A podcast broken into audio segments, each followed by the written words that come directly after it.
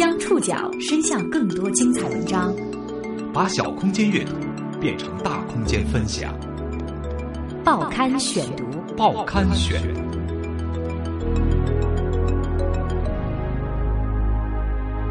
把小空间阅读变成大空间分享，欢迎各位收听今天的报刊选读，我是宋宇。今天为大家选读的文章综合了《南都周刊》的专题报道，我们一起来认识一个特殊的群体——朝代粉。你听说过朝代粉吗？这是一个特殊的群体。中国历史上有许多个王朝，因为对某个王朝的喜爱，进而成为这个王朝的粉丝，这就是朝代粉。和普通的追星粉不同的是，这个群体爱历史、爱读书，也爱掐架。朝代粉是如何出现的？哪些引发一时轰动的文化事件和他们有关？报刊选读今天和您一起游历朝代粉的江湖。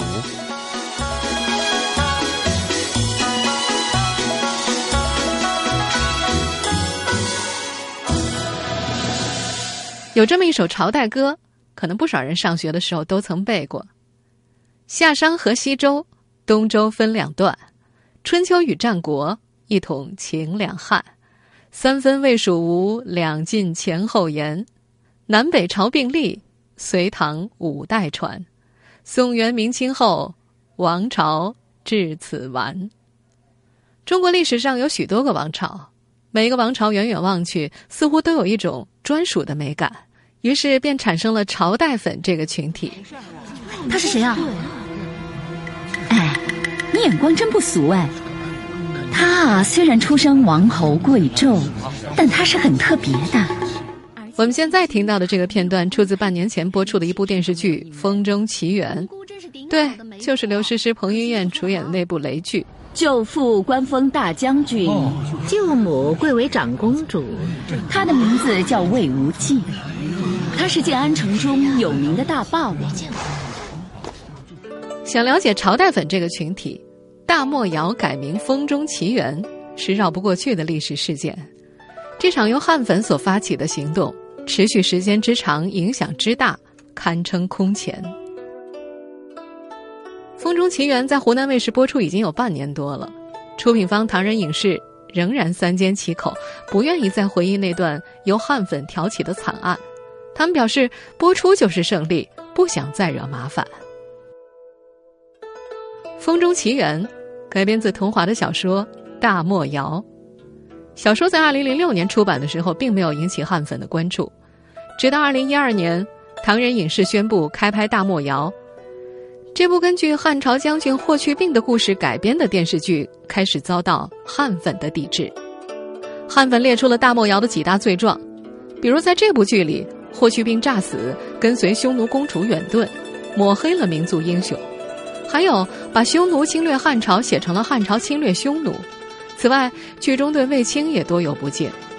那时，汉粉们在天涯等网站发起了抵制运动，并且在汉朝吧、霍去病吧、新浪微博等平台发帖，置顶呼吁抵制大漠谣。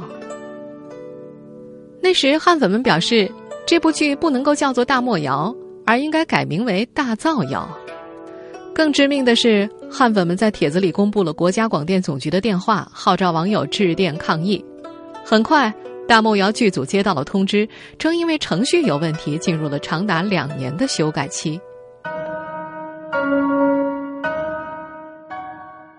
后来播出的这部剧里，所有的人名地名全都改了，霍去病改成了魏无忌，所有出现汉朝旗帜的镜头全部重拍。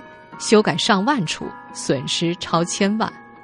剧名也进行了修改，先改为《星月传奇》，后来担心被人联想到《星月奇》，又改名为《风中奇缘》。最后播出的这部剧啊，跟那部著名的美国迪士尼动画片重了名。无忌，嗯，我们去哪里？我们先去后墓接儿子，然后回边关，不问朝堂事，只为百姓鞠躬尽瘁。嗯，嗯一位知情人说：“哎，汉粉啊，要求太细致了。比如有个场景吧，是霍去病去跟一个匈奴领袖打架，为他的姑娘出气。但是汉粉觉得霍去病这样的民族英雄不能儿女情长，更不能不顾身份打架斗殴，也要求改。小说的原著作者桐华也不堪其扰。认识桐华的一位出版人说：“有汉粉攻击桐华是美国人，其实他根本就不是。桐华只是在美国读过书而已。”还有汉粉说，桐华的粉丝到霍去病墓刻字，贴吧里一时间群情激愤。上述那位出版人表示，这是群体性的攻击，都不知道跟谁去辩论。人们现在进入百度的霍去病吧，仍能够看到上次战役留下的痕迹。一则标题为“算是迟到的八题帖吧”，霍巴为什么要进大漠谣的帖子放在置顶的位置？而在大汉朝吧首页的经典研讨栏目下写着“揭露你不能不知道的大漠谣”，一点开链接则能看到他们的标题“抵制大漠谣，抵制黑汉携手同华”的字样。大漠谣改名事件显示出朝代粉作为粉丝所具有的普遍特征——狂热。而相比于那些追星粉，朝代粉的特殊性在于爱掐架也爱读书，或一边掐架一边读书。报刊选读继续播出《朝代粉的江湖》。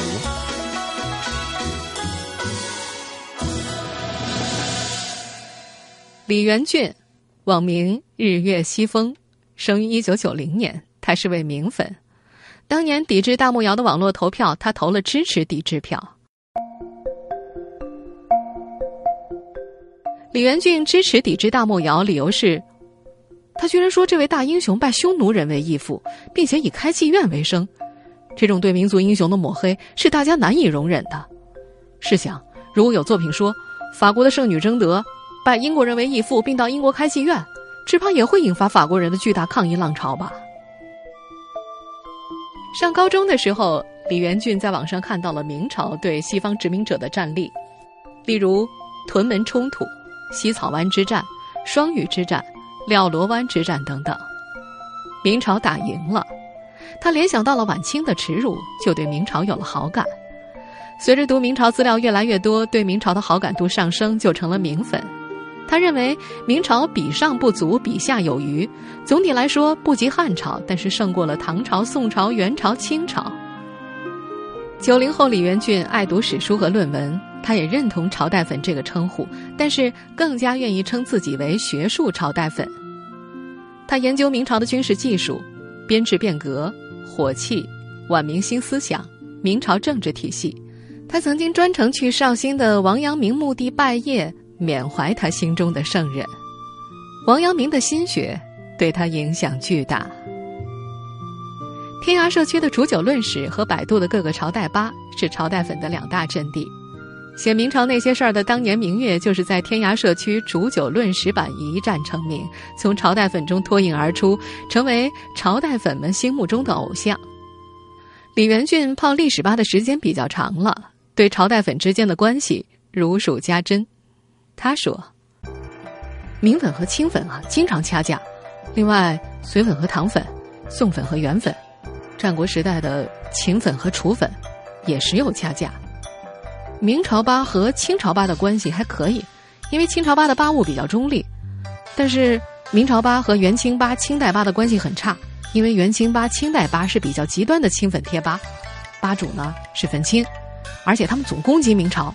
相对而言吧。”呃，唐朝吧、汉明吧等和明朝吧的关系还是比较好的。这段像绕口令一样的粉丝关系描述，是不是让你听得一头雾水？总而言之，就一句话：朝代粉之间彼此爱掐架。除去我们前面提到的波及到现实世界的电视剧《大漠谣》改名事件，朝代粉掐架事件部分仅限于贴吧内部。其中最著名的一桩，要数2006年的血色红五月事件了。说的简单点吧，那年在各个历史学术吧里，关于明清、明元之间的争吵逐渐增多了。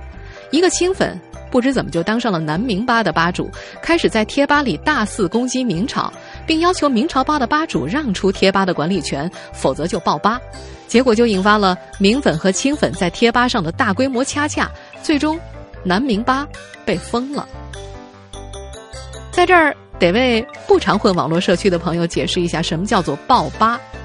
这个词儿呢，主要就是指在贴吧内不停的发没有实质内容的废帖、水帖、垃圾帖等等，把那些可以正常浏览的帖子刷到后面几页去。爆吧起源于在网络上流行的页面聊天室，被称之为刷屏或者刷版。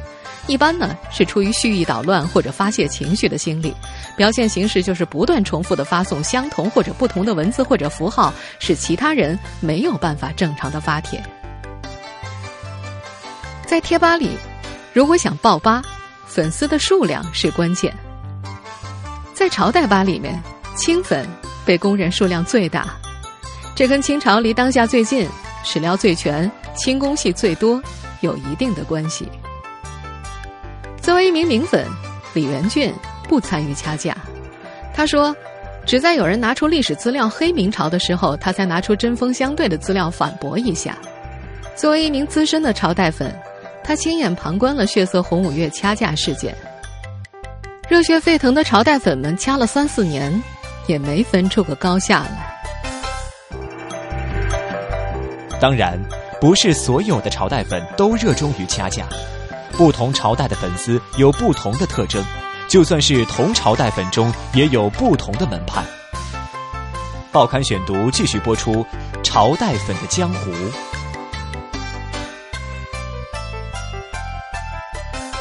不同的朝代粉也有不同的特征，比如汉粉是民族主义者，他们的口头语是“放我强悍者，虽远必诛”；清粉喜欢跟人比版图。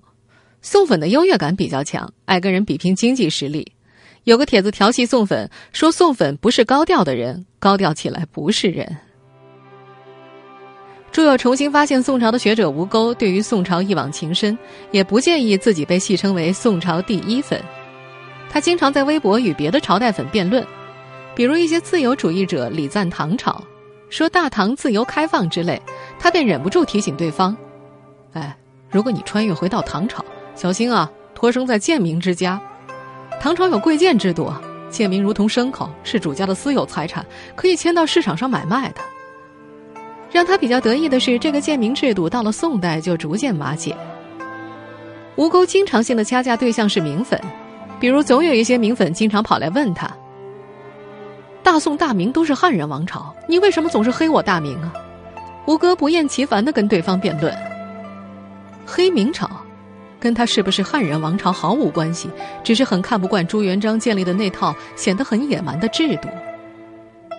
作为一名知识分子，他喜欢宋朝，因为在宋朝，至少知识分子的命是可以保住的。他还写过一篇文章，表示与其说自己是宋粉，不如说是文明粉。他粉的不是宋朝这个王朝，而是宋王朝表现出来的文明成就。如果汉朝、唐朝、明朝或者清朝也有同样的文明成就，他也可以成为一名汉粉、唐粉或者明粉、清粉。相比于宋粉的高调，其他的朝代粉就略低调一些。福星池是个汉粉，很喜欢霍去病。这个姑娘希望有一天能够去看一看霍去病墓，也经常搜集咸阳五丈原与河西走廊的资料。喜欢研究汉唐建筑，想起荡然无存的未央宫和大明宫就想落泪。在霍去病吧里，很多粉丝都去霍去病墓拜祭过，有组团的，也有独行的，扫扫墓，献上花，还有的摆上巧克力。他们也会去看看茂陵和卫青墓。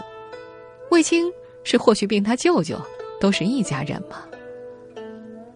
作为汉粉，福星池也反对大漠谣。他觉得霍去病代表着中国失落的一种精神，但是他对抵制运动做壁上观，不参与运动。在这些朝代粉当中，也是有门派的，有文斗武斗之分。福星池支持文斗，认为朝代粉之间的挑战完全不必搞得血淋淋的。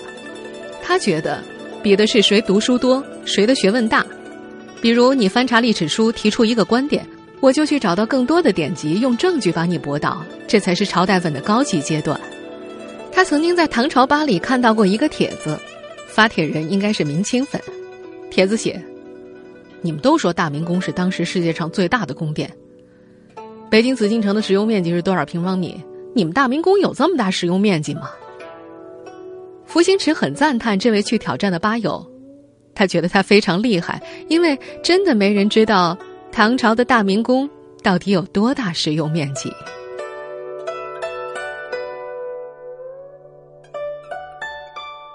汉唐明清的朝代粉数量巨大，但是被前扬州博物馆馆长顾峰称为“流星王朝”的隋朝也是有粉丝的。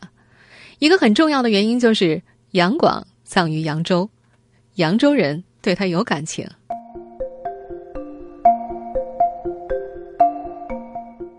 生于一九九二年的网友朝气的小兔子就喜欢研究隋朝，对隋炀帝兴趣很浓厚，但是他不认为自己是朝代粉。朝气的小兔子，在一家知名的体育用品公司工作。他冷静的不太像个九零后，对于歪曲历史的电视剧选择不去看，对于污蔑隋朝的也不予理睬。他认为，朝代粉之间的战争通常都是拿着当朝的成就去和另一个朝代的无能比较。在这个九零后青年看来，朝代粉应该尊重其他朝代，因为每个朝代都有他的成就和失败。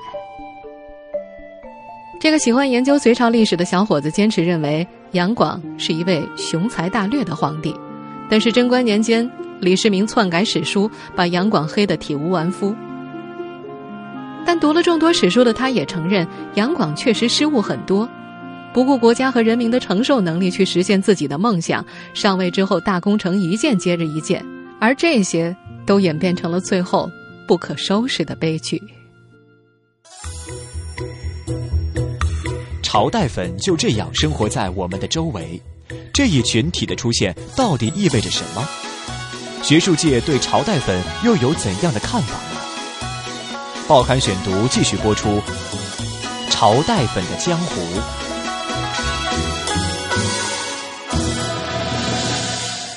写出重新发现宋朝的学者吴钩，虽然不介意自己被称为宋朝第一粉，但是他并不愿意穿越回宋朝，因为。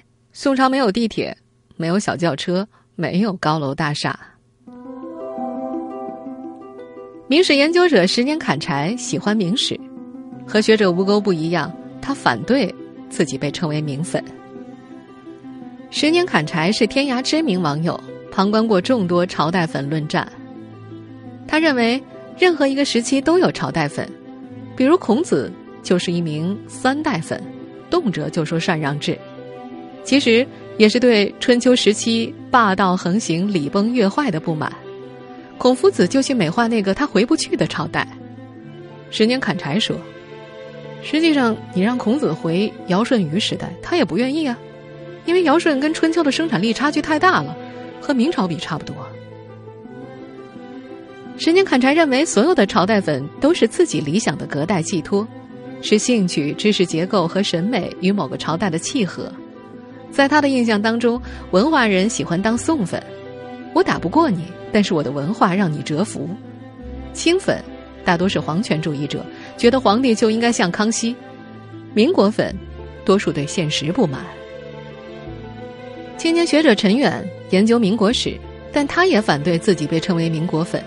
他说自己只选择活在当下。随着研究的深入，他发现人们对于自己身处的时代是发牢骚最多的时代。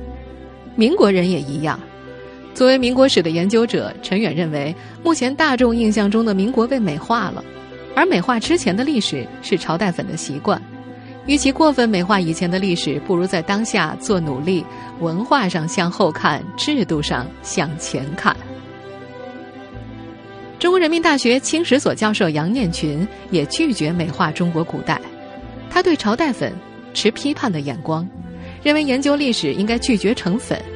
他说：“粉丝是一个现代概念，喜欢一个朝代而成了粉，就远离了理性。”杨念勤教授的身份很有意思，生于一九六四年的他治的是清史，现任中国人民大学清史研究所副所长。他是晚清名人杨度的曾孙，也是梁启超的曾外孙。二零一三年，他出版了一本随笔集《生活在哪个朝代最郁闷》。也因为这本书，当时有很多人问他：“你最喜欢的是哪个朝代？”他给出的答案很让人惊讶。我说我喜欢明末，大家都很吃惊。哎呀，说你为什么喜欢明末？就这个亡亡国的这个，而且里面很糜烂，是吧？那个商业很大的。但是我我说这个见仁见智。那因为这个你任何喜欢任何朝代都有理由。但是我是做清史的，我是把明末跟清做了一个对比，所以我相对来说，因为它跟清最接最衔接嘛，衔接的最紧嘛，所以我就说相对清来说，我这有个前提，那明末是最好的，啊，因为他明明末当然也有他的问题，因为每个朝代都有他的问题，但是呢，明末有一个最大的一个好处就是他的思想比较自由，可以自由结社集会，包括出了一个也是我的一个很心仪的偶像，就是王阳明。虽然在自己的书里，包括在多个公开场合，他都表示喜欢明朝，但是他不认同“粉”这个概念。作为一个历史研究学者，他坚持相对主义立场。他认为每个朝代都有问题，每个朝代也都有它的辉煌。在他看来，朝代粉实际上是现代意识的一种反应，将这种意识投射到古代为我所需，然后拿出一个东西来。这就是用古代的事情浇筑现代人心中的快乐。聊起大漠窑改名事件的时候，这位教授觉得有些可怕。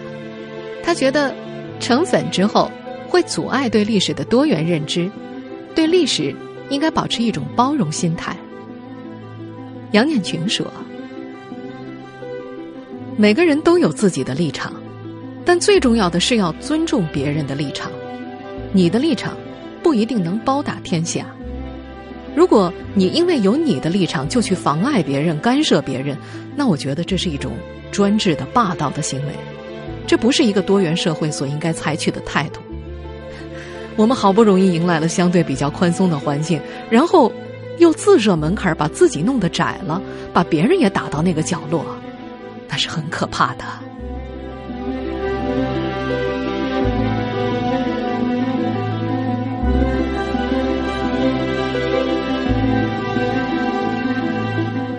听众朋友，以上您收听的是《报刊选读》，朝代粉的江湖，我是宋宇，感谢各位的收听。今天节目内容综合了《南都周刊》的系列报道。收听节目复播，您可以关注《报刊选读》的公众微信号，我们的微信号码是《报刊选读》拼音全拼，或者登录喜马拉雅 FM。下次节目时间再见。